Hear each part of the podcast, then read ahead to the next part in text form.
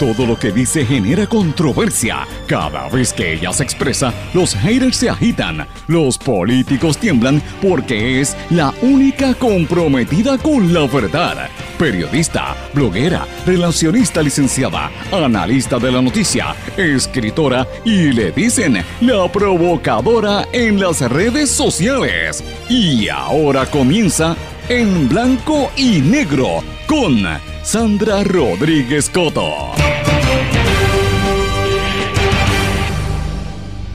Arrestos en Guaynabo y Trujillo Alto. Sigue la corrupción. Además, hoy conversamos sobre la musicoterapia para contrarrestar el apabullante maltrato a los niños en Puerto Rico. Bienvenidos a su programa en blanco y negro con Sandra para hoy jueves 9 de diciembre de 2021. Les saluda Sandra Rodríguez Coto.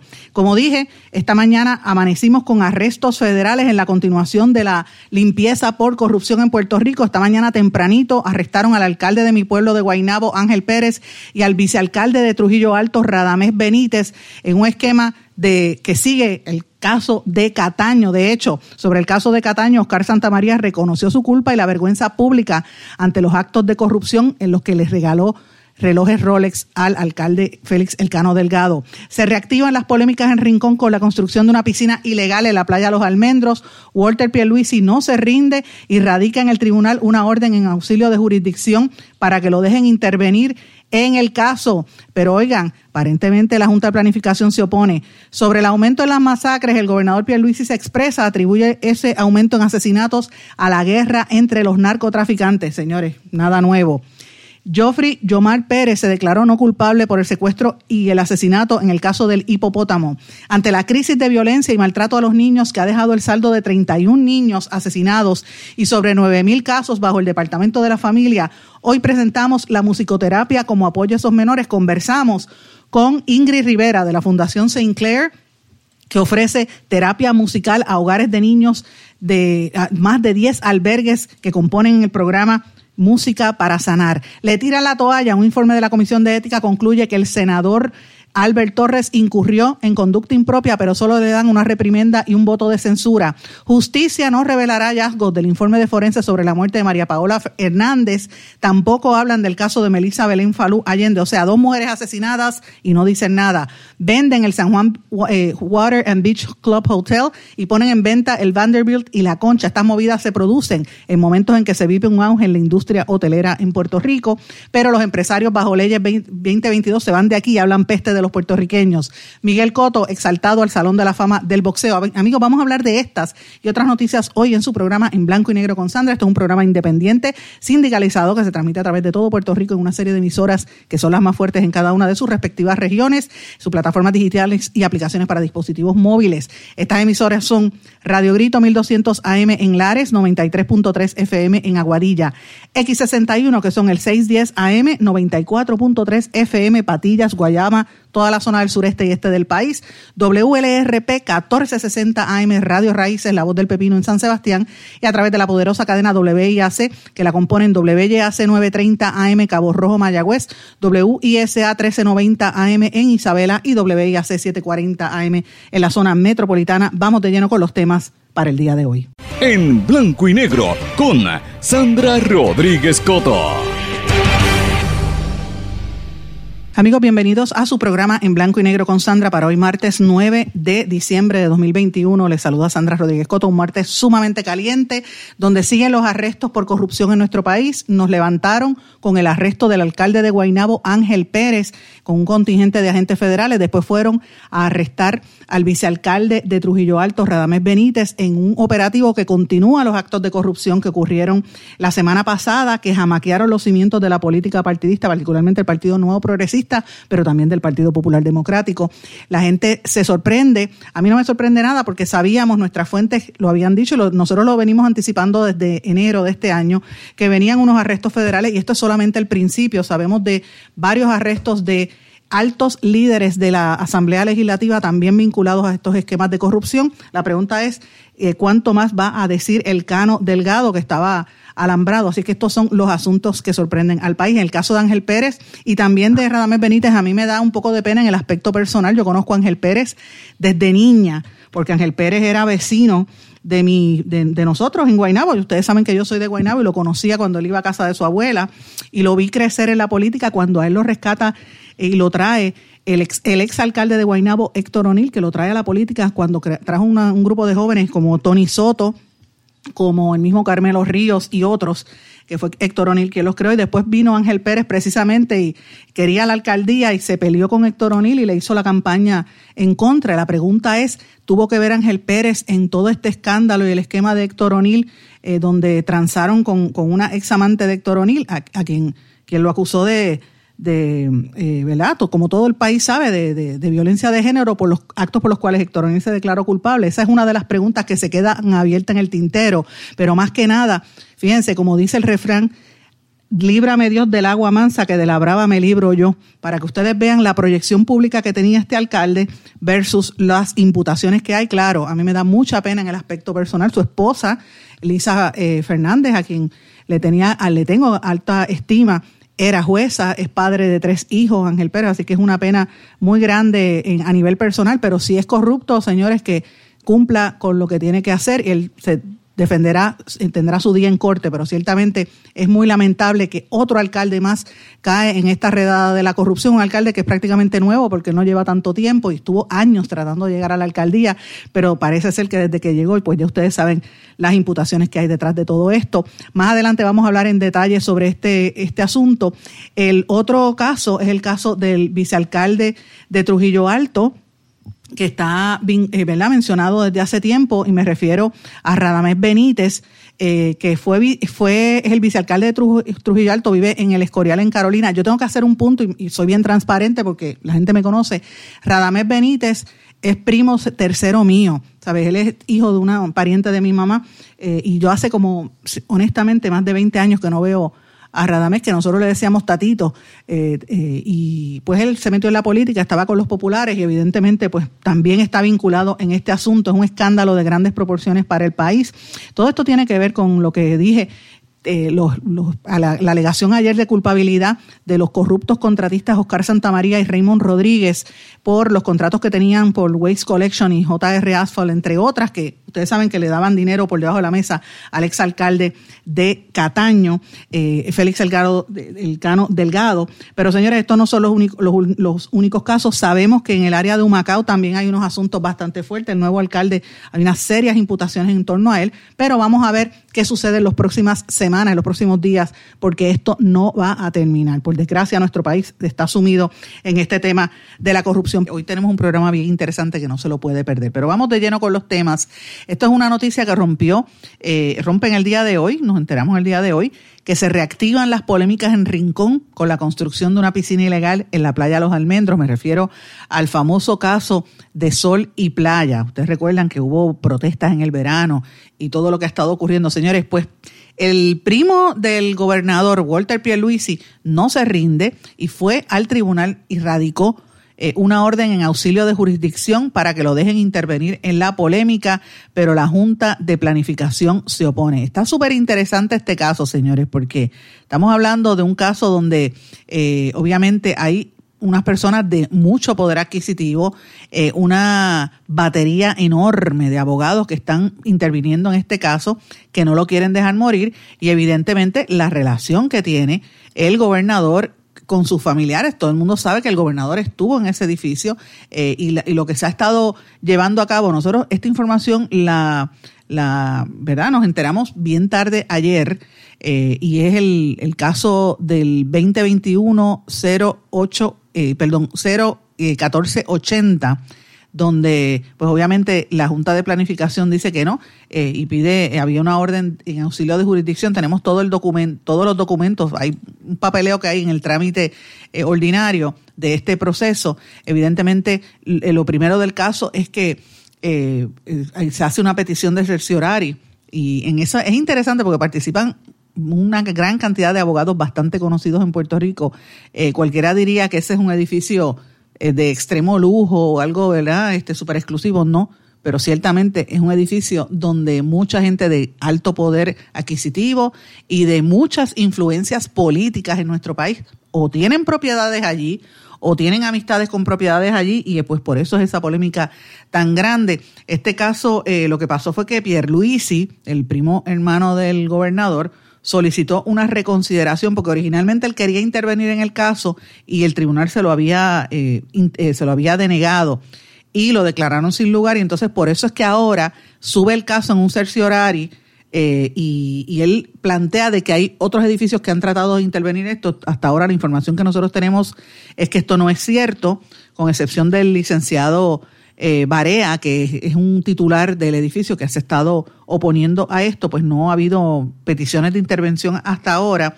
Lo interesante de este caso, señores, es que ustedes recuerdan todas aquellas protestas que fue allí eh, este, Mariana Nogales, estuvo también el, el, ex candidato independiente Eliezer Molina protestando todo el tiempo allí, también estuvo María de Lourdes Santiago y la juventud del PIB del área oeste, estuvieron muy activos allí y se formó aquella polémica, o sea, para, para ir a, a la protesta frente a ese edificio habían eh, más de 100 efectivos de la policía todos los días, pero cuando usted le roban un carro o le cometen un crimen, pues no, aparece ningún guardia. Eh, las ironías de nuestra vida, ¿verdad? Así es como opera Puerto Rico. Pero en aquel momento, pues todo se paralizó y, se supone que esa verja pues no se construyera. La realidad es que este caso sigue vivo y si logran paralizar en primera instancia, el juez no va a poder eh, ratificar la determinación que hubo originalmente eh, a favor de la Junta de Planificación y eventualmente podrían pedir que se levante esa paralización.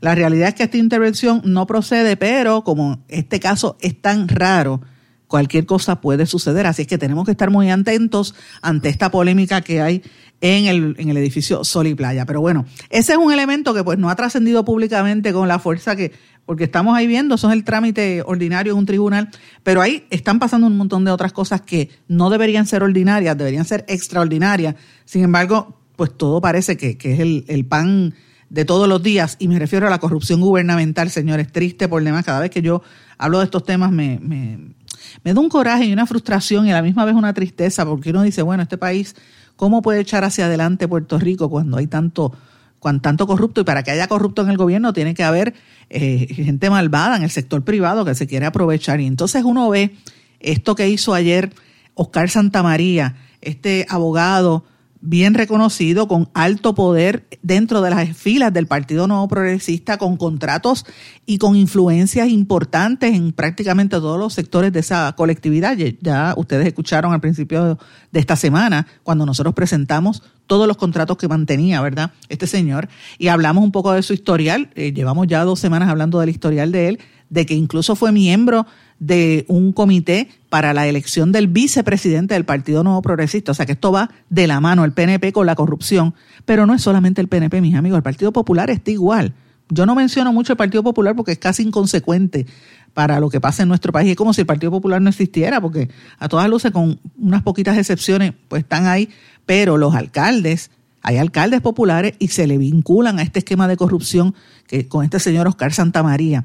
Oscar Santamaría ayer eh, expresó que se arrepentía, reconoció su culpa, eh, dice que es una vergüenza pública, pero evidentemente levantó las manos y, este, admitió la culpabilidad en unas declaraciones escritas eh, y obviamente admite que era dona, que militaba y era donante de varias figuras del Partido Nuevo Progresista y pidió perdón dijo que renunció a todos sus bienes, incluyendo a su licencia para fungir como abogado. Entonces uno mira eso y uno dice, bueno, ¿para qué estudiar tanto si después te metes a ser corrupto y a sobornar a políticos y comprarle Rolex como al, al Félix Elcano Delgado y sabrá Dios que otras cosas?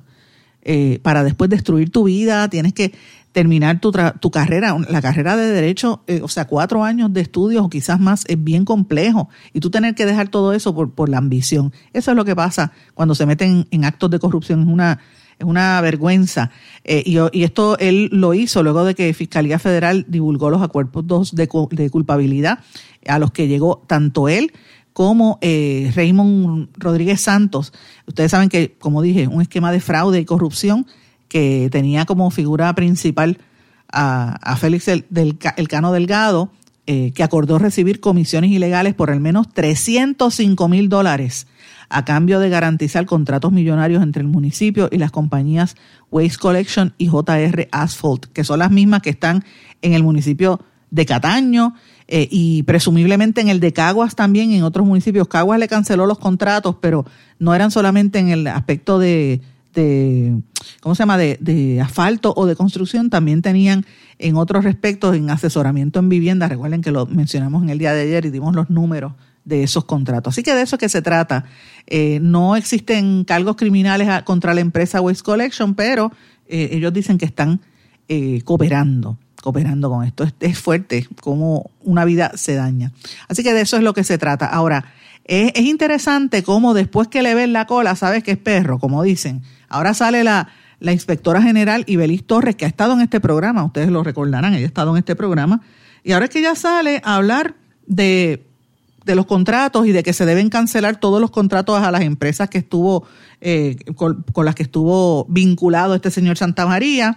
Eh, dice, lo, lo sensato es no mantener negocios con esta firma, pues claro, pero viene a decirlo ahora, después que le ve la cola, sabe que es perro, como digo yo, ¿sabe? Eh, eh, eh, ahí es que vemos que las agencias de gobierno que se supone que fiscalicen lo que es esta oficina nueva, lo que es la oficina de, la, ética gubernamental, también la oficina de la Contralor, miren, es un desastre. Hasta el mismo fiscal especial independiente, aquí hay que revisarlo todo, esto no, no funciona.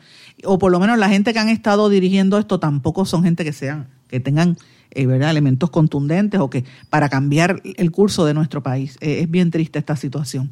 Señores, eh, otra cosa también, para que ustedes vean cómo se maneja esto, cómo es la corrupción y cómo tiene que ver también un poco el prejuicio machista en Puerto Rico. Ayer hablábamos de la sanción y, y el referido que le hicieron a Hacienda para que investigara a la representante Mariana Nogales por haber omitido una información de sus negocios en los informes financieros. No es la única que hace ese tipo de cosas, pero miren esto, miren, comparen esto.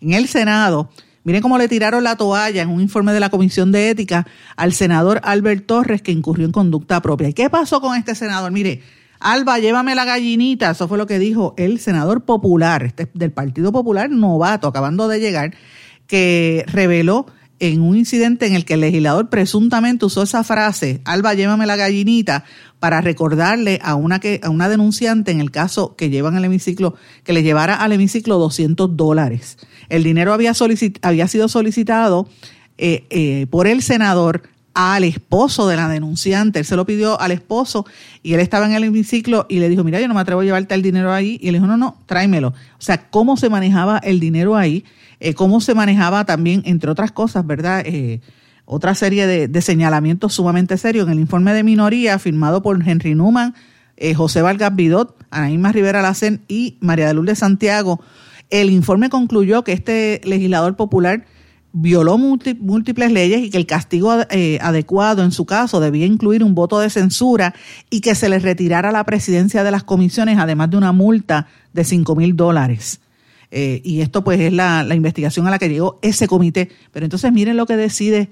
Entonces el, Pleno le tiró la toalla. De hecho, María de Lourdes Santiago está diciendo que, que es, una, es una falta de respeto eh, cómo le han tirado la toalla a este caso donde oculta las acciones eh, de, este, de este legislador novato que acaba de llegar y entrando por, por la puerta del Capitolio ya empieza a hacer actos de corrupción. Así empiezan y después terminan robando dinero. Eh, y maltratando empleados. Y, esto para que usted vea cómo, cómo se protegen entre sí. Hablando de este caso, señores, brevemente quería mencionar eh, unos, unos datos bien precisos.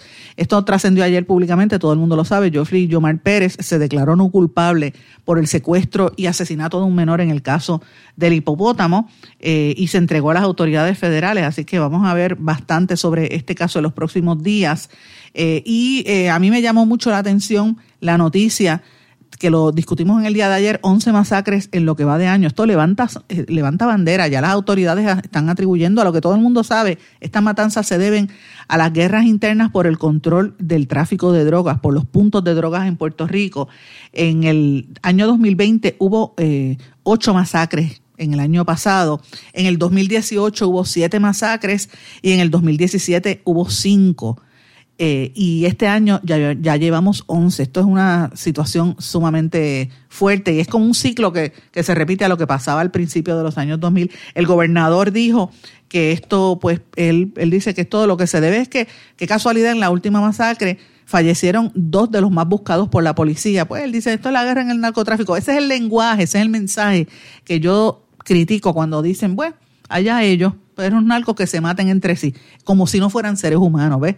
Y yo creo que las expresiones del gobernador tienen que cambiar, porque abonan a que la gente como que no le preste atención a, a, lo que estamos viviendo hasta que no te toque. Cuando te toque, entonces tú dices, espérate, ¿qué está pasando aquí?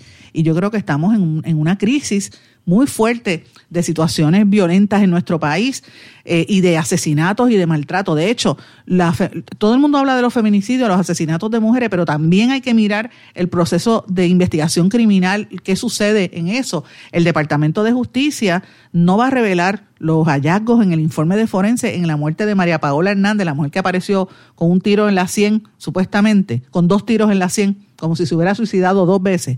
Pues no quieren decir nada eh, y la pregunta es si esto se debe a, a, las conexiones que tiene su marido, ahora viudo, con unos prestigiosos y muy reconocidos abogados de este país, eh, y dicen que no van a decir nada hasta que culmine la investigación. Tampoco quieren hablar del caso de Melissa Belén Falún Allende, eh, porque no tienen una patóloga en, el Instituto de Ciencia Forense. O sea, fíjense cómo estos casos los aguantan y no los dicen a, la, opinión pública.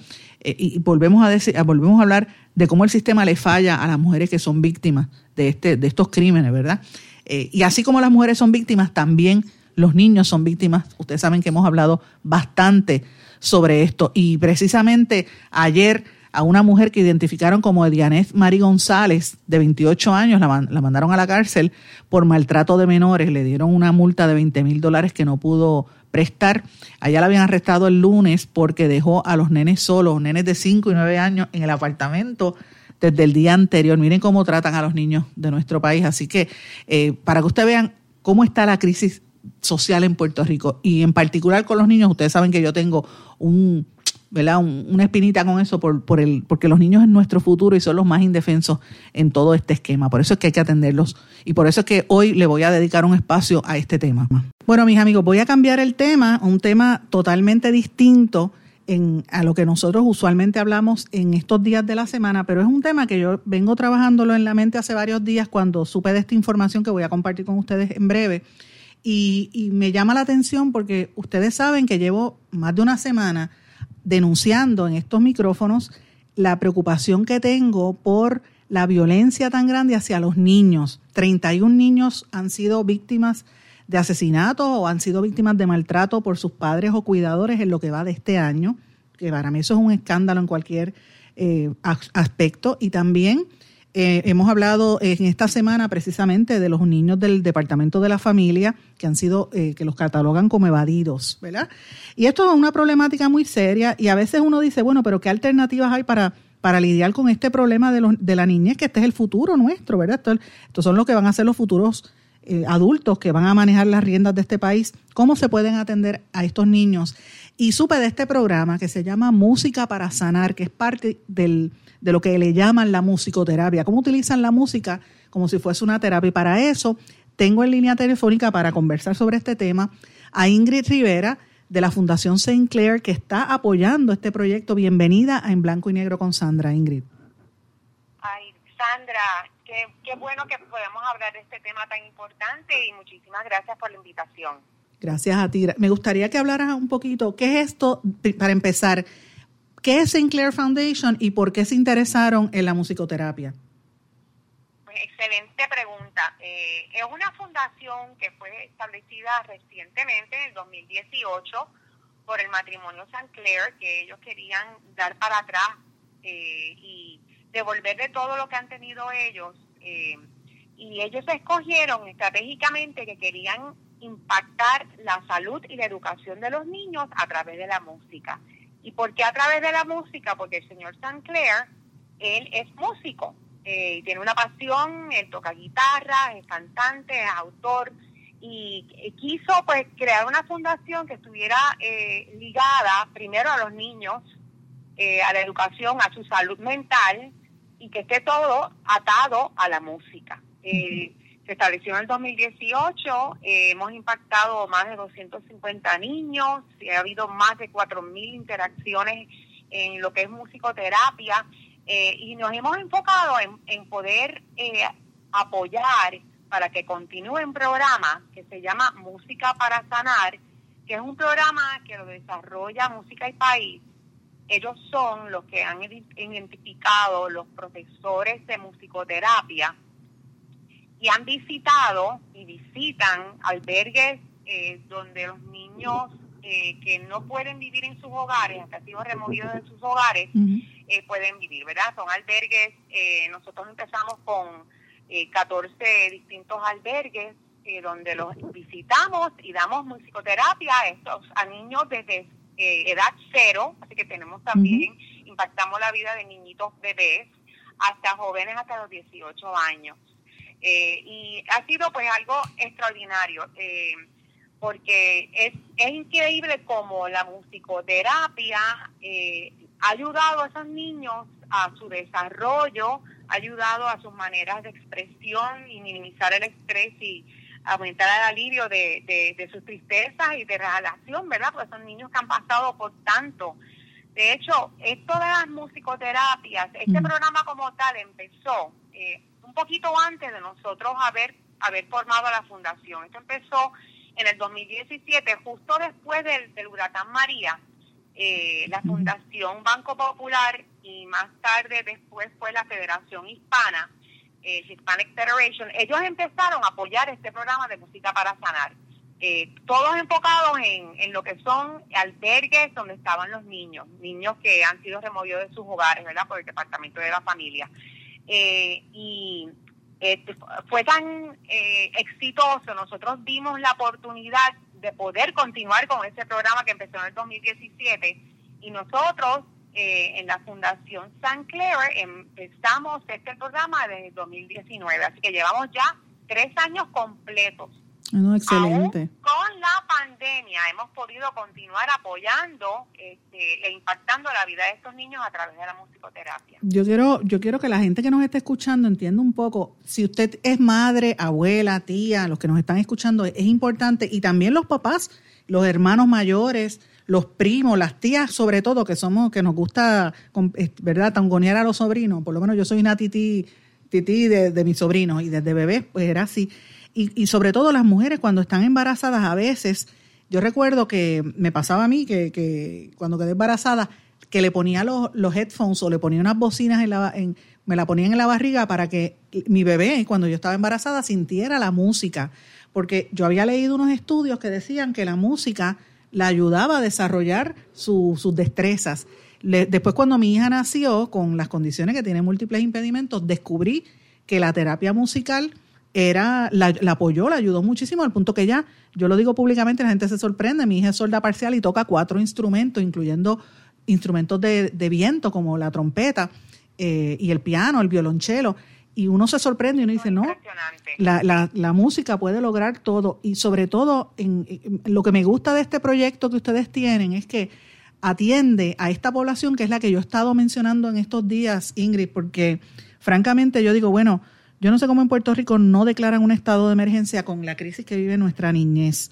31 niños han sido eh, maltratados y han sido asesinados en lo que va de año. Imagínate la cantidad de nenes que están en el sistema. Y ustedes van directamente a las casas albergues, que es donde van esos niñitos que muchas veces vienen de abuso. Han sido maltratados físicamente, sexualmente, emocionalmente, y son niños o que, o que simplemente los padres no pueden, no pueden criarlos eh, hogares sustitutos, etcétera. Eh, y, a la verdad que lo que ha sido bien especial para nosotros, obviamente tenemos unos profesionales eh, eh, muy bien preparados por, por el Conservatorio de Música, profesionales que han sido, que han estudiado en España y se han preparado muy bien, doctores en música, etcétera, y conocen lo que es eh, obviamente son también artistas en el sentido de que saben eh, eh, ¿verdad? tocar instrumentos, cantan, pero también entienden cómo manejar y poder estimular a estos niños, ¿verdad? Tienen que estudiar mucha psicología también, y, y, para que puedan engage, ¿verdad? Que puedan este, ser partícipes de estos programas cuando tú vas y y son 10 teenagers, ¿verdad? 10 jóvenes, en, en, por ejemplo, en una casa albergue que es todo, de varones.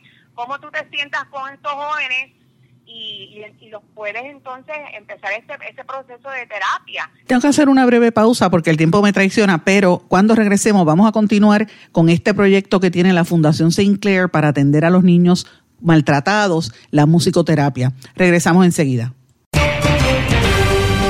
No se retiren, el análisis y la controversia continúa en breve, en blanco y negro, con Sandra Rodríguez Coto.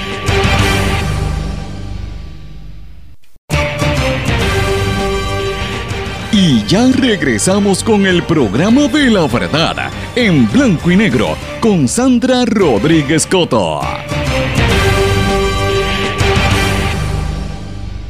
Regresamos en blanco y negro con Sandra. Vamos a continuar esta importante entrevista con Ingrid Rivera de la Fundación Sinclair, que está haciendo un trabajo muy importante para apoyar a los niños y adolescentes que son víctimas de maltrato, víctimas de abuso sexual y que los abandonan o que el Departamento de la Familia tiene que remover. Y esa es una realidad que nosotros vivimos en esta época navideña, hay que recordarlo más que nunca antes, porque esa es la gente. es, esa, esa generación completa es la que cuando vengamos a abrir los ojos van a ser los adultos que manejen este país. Nos quejamos de la violencia, pero miren, no atendemos la raíz estos niños vienen arrastrando muchos problemas desde el huracán, la pandemia, los terremotos, todo lo que ha estado ocurriendo.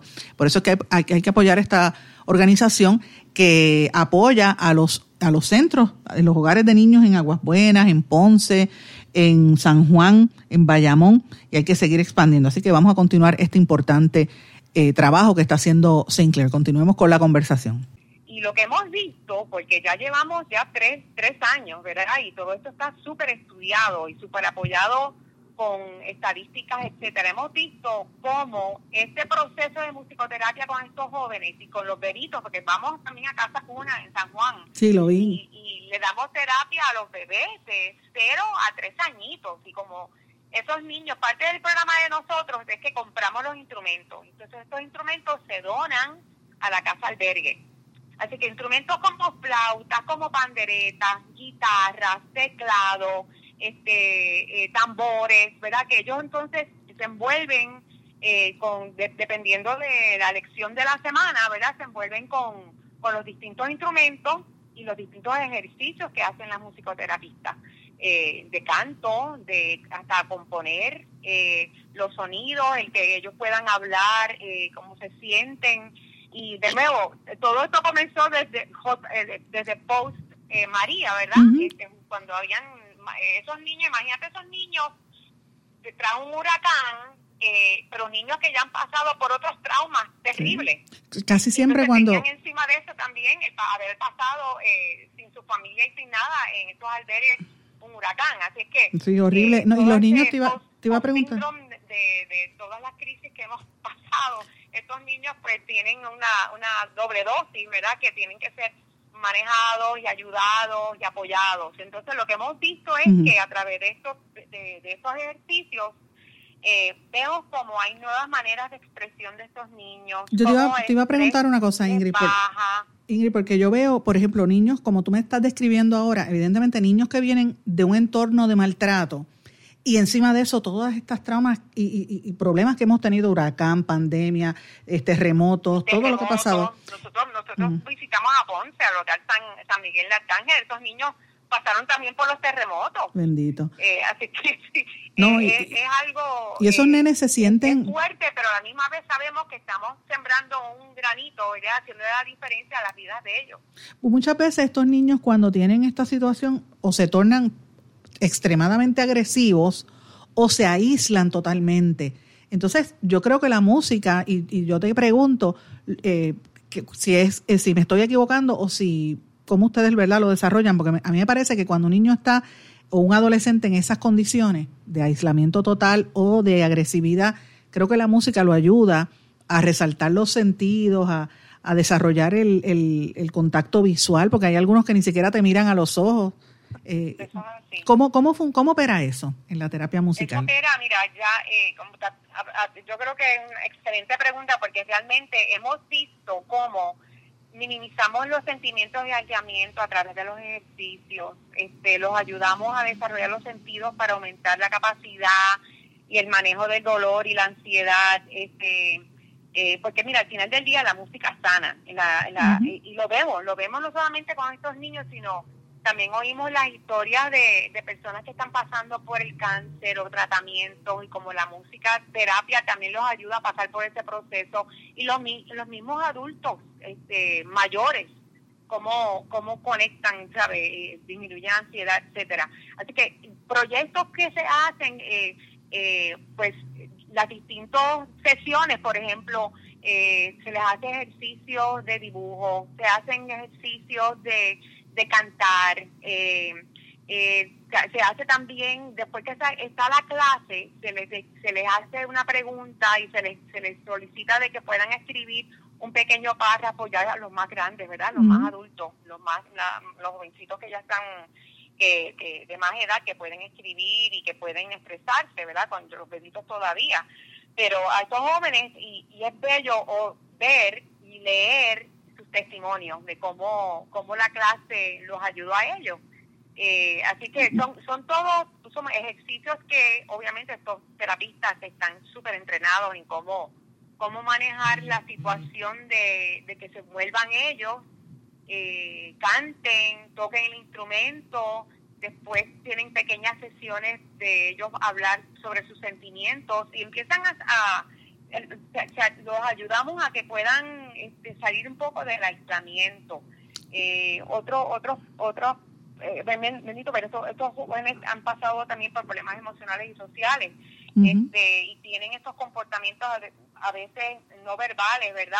Y entonces pues se le dan estos ejemplos y estas, estos proyectos para que puedan ser creativos, que, que son, son eventos, son proyectos que son divertidos y les ayuda a ganar confianza. Hemos podido también identificar este uno o dos de que son bien musicales, jóvenes bien musicales que quieren seguir eh, aprendiendo un instrumento. Eso, eso también es bonito porque eso también este, ganan confianza como tal. Y es un vehículo extraordinario para expresión. Para poder, eh, de verdad, este, compartir sus expresiones y sus emociones. Y yo, yo te voy a decir algo adicional con la, música la musicoterapia. Me imagino yo, aparte de atender esas emociones contenidas, la agresividad o los miedos que estos niños vienen arrastrando, ¿verdad?, de su entorno, me parece a mí que, quizás eso también los ayuda, y te pregunto si tienen medidas en cuanto a esto, a, los ayuda en el desarrollo académico, porque se sabe que la música, tú tienes que aprender matemáticas y eso te ayuda en, el desarrollo de ciertas destrezas eh, en el cerebro también. No hay duda, no hay duda que, que, la música ayuda eh, a, todo ese, el proceso matemático y, el, se está desarrollando también las dos esferas en el cerebro. Eh, así es que es, es, es, muy completo la música, por eso es tan importante. Eh, en momento dado estuvimos también en, en el, hogar de Fernández Junco, donde están los varones, que ellos tienen muchísimos instrumentos musicales eh, y, y, vemos vemos cómo se acercan a los instrumentos y los tocan y muestran interés en querer aprender. Eh, es, es un, como digo yo, un paquete completo que ayuda al entorno completo eh, eh, del ser humano, ¿verdad? con tocar con tus propias emociones y te ayuda también al, proceso cognitivo de, aprender y cómo puedes aprender mejor. Así que te, te ayuda a ser un mejor ser humano, ¿verdad? Un ser humano más completo porque tienes, estás estás en la parte también creativa, donde puedes crear música o poemas o, o puedes este, mejorar tu ritmo o también hay ah, en momentos dados pueden hacer hasta unos bailes, ¿verdad? Este, todo todo ese entorno creativo, todo eso es bueno y positivo para el ser humano y más para nuestros niños que están en los albergues. No, y los ayuda también a organizarse y a comprender, a resolver problemas, porque cuando tú tienes la destreza de aprender un, instrumento o, o estás en la música, uno lo hace cuando uno está en la casa que quiere limpiar, pone la música, o cuando quiere relajarse, pone la música también. Eso ayuda a los niños. ¿Cómo pueden, mi pregunta, cómo pueden beneficiarse de este programa cualquier persona que nos esté, nos esté escuchando, que quizás tiene eh, algún albergue o tiene algún programa con, con niños que, que, tengan esta necesidad, ¿cómo los pueden contactar a ustedes? Bueno, nosotros nos pueden contactar a través de nuestra página, que es clarefoundationpr.org. El STANT se escribe S-T, el Claire se escribe C-L-A-I-R. foundationpr.org.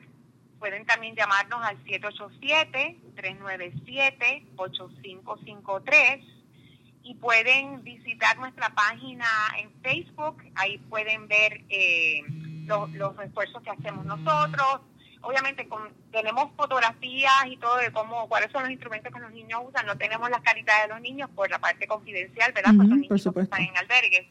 Pero sí pueden ver este, fotos de los peritos y de cómo qué, instrumentos tocan y de los jóvenes que están en, en, las clases. Eh, eh, así es que eh, visitando la página de Facebook nuestra, San Clair Foundation Puerto Rico pueden también conocernos un poco más. También tenemos un canal de YouTube, Excelente. Foundation Puerto Rico. Ahí pueden ver varios videos sobre los niños, como también pueden escuchar los testimonios de varios artistas del, patio que han dado sus testimonios de, cómo la música es sana, de cómo la música llena nuestras emociones. Y son, son personajes que todos conocemos, Cuco Peña, Alicet, a Nidia Caro, eh, a Gilbertito Santa Rosa, a, tenemos una serie de, artistas que, que reconocen lo importante que es la musicoterapia y, y, que nos apoyan, ¿verdad? Apoyan el esfuerzo que estamos nosotros haciendo a través de Música y País y Música para Sanar para que podamos seguir ahora en el 2022, seguir apoyando estos programas en los albergues. Yo sé que obviamente, obviamente nos encantaría que nos ayudaran con un donativo. Eso te iba a decir. Eso, mismo. sería maravilloso. Eso era lo que te iba a preguntar, porque evidentemente una fundación apoya económicamente, pero también ustedes necesitan que lo apoyen. Cualquier persona que, que los esté escuchando, ¿a dónde pueden donar si quieren? pueden donar a través de la ATH móvil del Banco Popular, ¿verdad? Dando en la sección de Donate, ¿verdad? De donar St. Clair Foundation. También pueden visitar nuestra página a stclairfoundationpr.org y allí tienes todos los botoncitos que puedes donar fácilmente a través de PayPal y a través de ATH móvil de forma bien sencilla y bien directa. Pues yo te agradezco mucho que, me hayas dado este tiempo y a la gente que nos está escuchando, eh, eh, tienen que apoyar este tipo de organización y sobre todo estos programas que uno dice, bueno, pero ¿cómo eso ayuda? Mira, quizás ese, esa terapia que ha tomado ese niño es lo que le va a cambiar su vida y lo va a hacer un ser humano y un, un adulto, cuando llegue a, su adultez, un adulto de bien. Así es que muchísimas gracias Ingrid Rivera y a todos los que están Sandra, por esta gran oportunidad y ya hemos impactado más de 250 niños, queremos seguir impactando 250 más ahora para el 2022 y seguir apoyando estos programas y ayudar a los albergues, porque los albergues necesitan este contenido, ellos necesitan eh, estos programas, ¿verdad? Para, para seguir este, ayudando a los niños que están viviendo con ellos, ¿verdad? Eh, y estos son programas eh, fuera de lo que es de ellos ir al, a un colegio, a, a su escuela, eh, que, lo, que los enriquecen muchísimo. Así que Queremos continuar con este apoyo y agradecemos esta ah, linda oportunidad para dejar saber a, Puerto Rico, ¿verdad?, de qué se trata el San Clair Foundation. No, con mucho gusto. Y tienes la puerta de este programa abiertas para ti, porque creo que este, están haciendo un buen proyecto en Puerto Rico. Los felicito. Y esperemos dentro de dos o tres meses que nos volvamos a poner al día, ver qué ha pasado y si hay más grupos que se hayan unido a recibir este beneficio en, diferentes eh, albergues en todo Puerto Rico. Amigos, tengo que irme a una pausa. Nos encanta. Estamos en Juan, dando albergues en San Juan, en Ponce, en Bayamón, en Aguas Buenas y queremos seguir, seguir yendo, y irnos al oeste y al sur. Así que eh, tenemos que tenemos que seguir este, eh, haciendo esfuerzos de recaudación de fondos para poder seguir apoyando este, este gran esfuerzo de, de la musicoterapia con nuestros niños. Pues ese, esa es la meta para el 2022. Mis amigos, muchísimas gracias Ingrid Rivera. Tengo que irme a una pausa. Regresamos enseguida. No se retiren. El análisis y la controversia continúa en breve, en blanco y negro, con Sandra Rodríguez Coto. En mi pueblo se chinchorrea bien duro. Aquí me cubre mi plan médico y en tu pueblo también. En mi pueblo es donde tenemos las mejores vistas. Aquí cubre mi plan médico y en el tuyo también. En mi pueblo se goza de verdad. Aquí me cubre mi plan y en tu pueblo también. Plan de salud Menonita en todo Puerto Rico. El plan médico que te cubre con una extensa red de médicos, especialistas y laboratorios. Además, te cubre en el hospital de tu preferencia en cualquier lugar de Puerto Rico. Plan de salud Menonita. Pero tú sabes cómo es esto que te la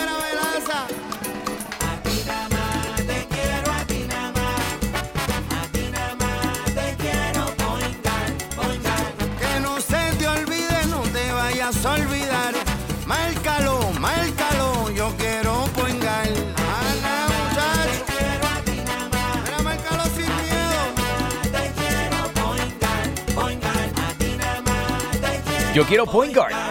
Ana, muchacho. Quítese el dolor de cabeza con sus obligaciones de contabilidad con los servicios que presta Villalba y Villalba Company. Directo, personal y con sensibilidad humana. Lo que se busca en un verdadero asesor de contabilidad para todo tipo de servicio de contabilidad, pago de IBU, pago de nómina, informes trimestrales y anuales y otros. Ofrecen servicio directo personalizado. Villalba y Villalba Company. Para orientaciones, su teléfono el 939-336-5774. 939-336-5774. Y ya regresamos con el programa de la verdad en blanco y negro con Sandra Rodríguez Coto.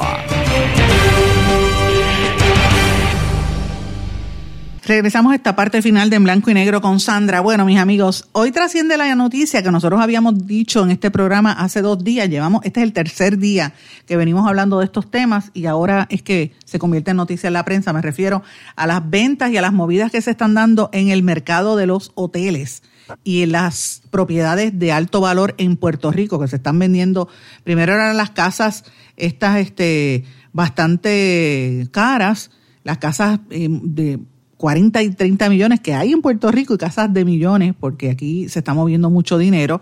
Y ahora está yéndose este mercado a la venta de los hoteles. Vendieron el San Juan Water en Beach Club Hotel y pusieron en venta los hoteles Vanderbilt y La Concha. Pues esto, esto coincide también con un auge que ha habido en, la, las cifras de la industria hotelera. Este récord en el crecimiento del turismo no se da en un vacío, se da por la cuestión de la pandemia, ¿verdad? Irónicamente, y no se da solamente en Puerto Rico, todas las islas del Caribe están experimentando también aumentos en cifras récord eh, por, por la gente que se está quedando. Nosotros llevamos cifras récord este año, eh, las ventas eh, sobrepasaron los mil millones de dólares en, en compraventa de hoteles en este momento en Puerto Rico. Eh, y por ejemplo, pues le menciono estos dos, el San Juan Water and Beach Club Hotel en Isla Verde, que lo vendieron hace un mes. Eh, a, eh, lo- el dueño de la propiedad anterior era Joaquín Bolívar, se lo vendió a unos nuevos dueños que no han querido decir cuáles son, eh, pero son pre- preliminarmente, se entiende que son gente muy conocida en este asunto. Y el San Juan, eh, que tiene 80 habitaciones, el otro es el de La Concha y el condado de Vanderbilt, que está tam- también en venta. Eh, y esto, el, la Concha Renaissance San Juan Resort en condado Vanderbilt. Le ponen todos esos nombres larguísimos, rimbombantes, cada vez que viene una empresa y lo compra. Recuerde que en el caso de la Concha y del condado Vanderbilt, los habían comprado este financiero que vino aquí bajo la ley 22, John Paulson, en el año 2014. Aquella vez la transacción fue por 260 millones de dólares cuando él se lo compró a International Hospitality Enterprises, que es uno de los principales operadores de hoteles en Puerto Rico. Eh, y obviamente, pues ahí es interesante porque uno se pregunta si es que Paulson o se está aprovechando de, del boom hotelero y de la, del real estate o es que se está yendo de Puerto Rico. No sabemos. Esta noticia, ayer la discutimos, ustedes recordarán cuando hablamos de que esto lo destaca el Wall Street Journal y Bloomberg, porque estamos hablando de unas transacciones muy importantes de, capital. eh, y para nosotros ciertamente también. Y esto pues como que aquí le lo pasan a un segundo plano. Eh, de hecho, no se descarta tampoco que se venda el hotel de lujo Dorado Beach Ritz Carlton Reserve en Dorado. Pues estas cosas tienen que ver un poco con, con los cambios económicos, pero yo me pregunto si ahí intercede o, o- aplica también la prolongada crisis económica que tiene nuestro país, que pues no le está siendo atractivo a muchos de estos empresarios que dicen, mira, después que llegaron aquí un tiempo, dijo, no, me voy, Puerto Rico no tiene solución, mejor me voy de aquí. Esa es una. Y la tercera, que esta es la menos que quieren hablarla, que es la otra, la tercera causa más importante, a mi juicio, es que ustedes saben que el IRS está investigando hace mucho tiempo a los paraísos fiscales y han estado detrás de algunos de estos empresarios 2022 que vienen a Puerto Rico atraídos por esa ley que se creó bajo, bajo los gobiernos con el apoyo de los Fortuños y de los, Aníbal, eh, los Alejandro García Padilla de la vida y se ha seguido manteniendo desde entonces, eh, donde no tienen que pagar impuestos. Eh, y esto pues hace que, que es una competencia desleal con los empresarios puertorriqueños. Por eso que muchos empresarios aquí cogen y, y montan una oficina en, en Florida eh, la dirección es allá, pero operan desde Puerto Rico para beneficiarse, supuestamente dan los servicios, exportan los, los servicios de, de la Florida y todo el mundo sabe que trabajan desde Puerto Rico, este, aunque tengan negocios allá, pero realmente su trabajo principal es aquí.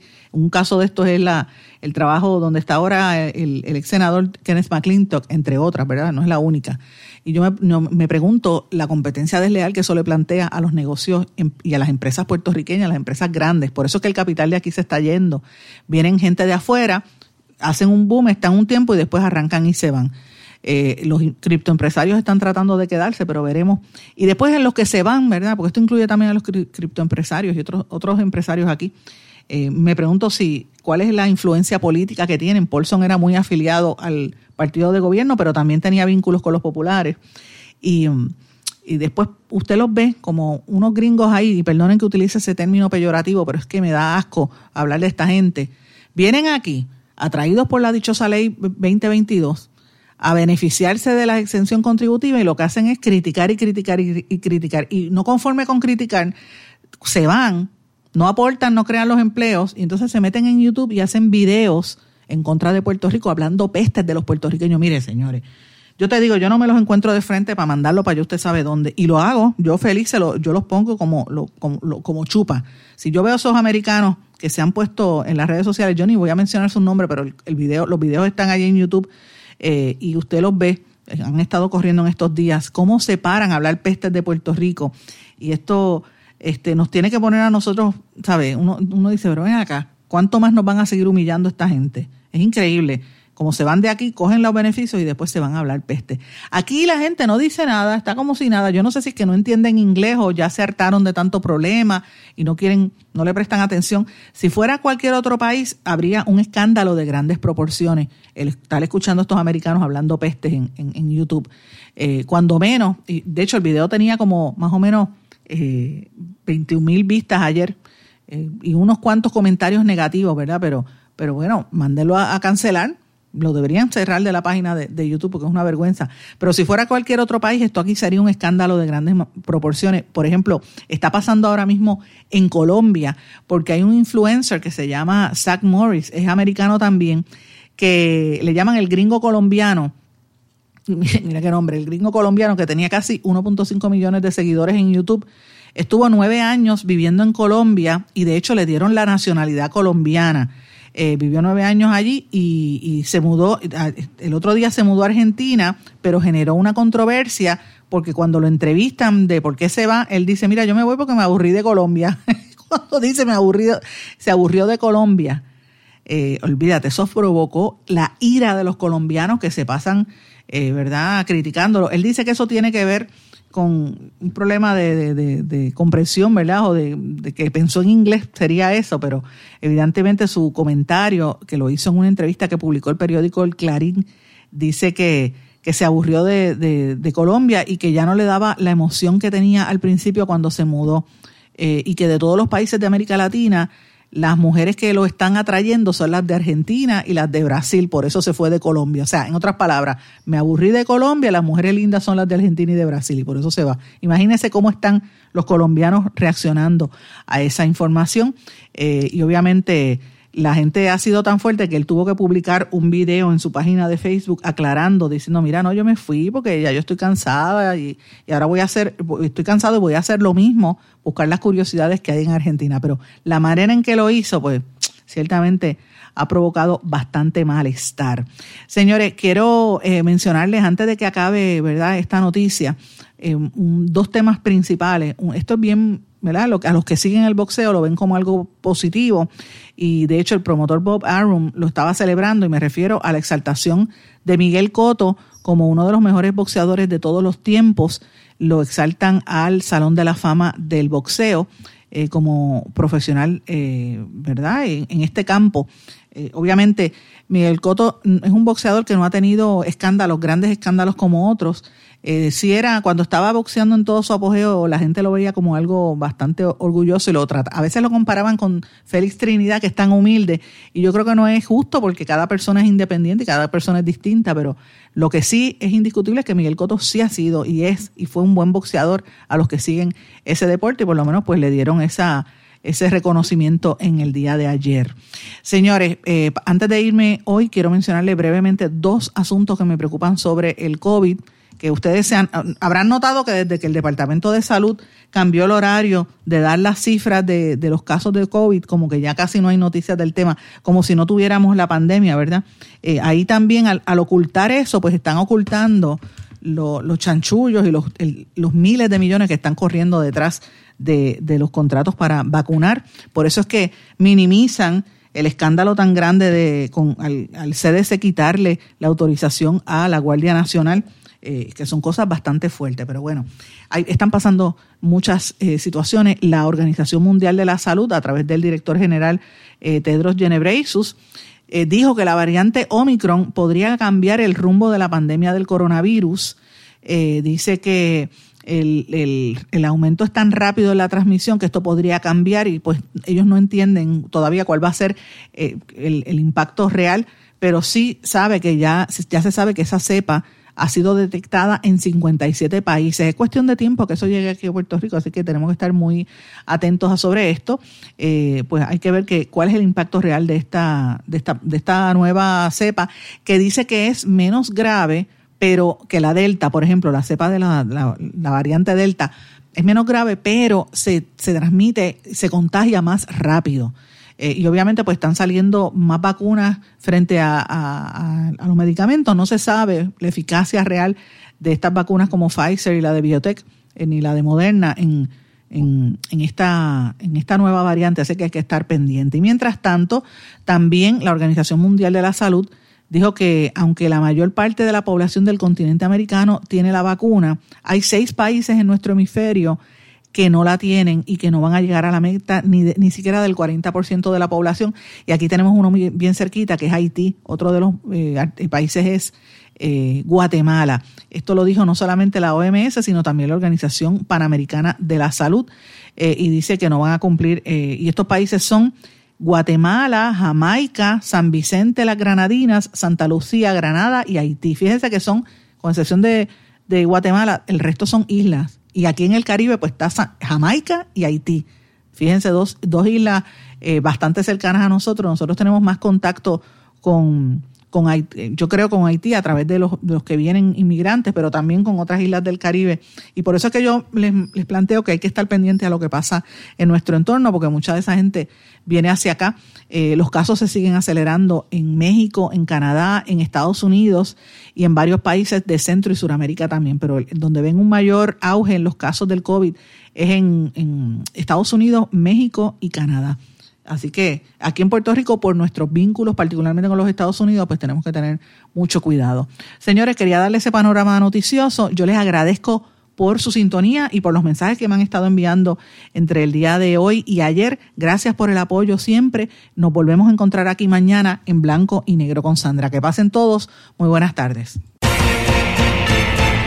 ¿Se quedó con ganas de más? Busque a Sandra Rodríguez Coto en las redes sociales o acceda a en blanco y negro.blogspot.com porque a la hora de decir la verdad solo hay una persona en la cual se puede confiar. Sandra Rodríguez Coto en blanco y negro.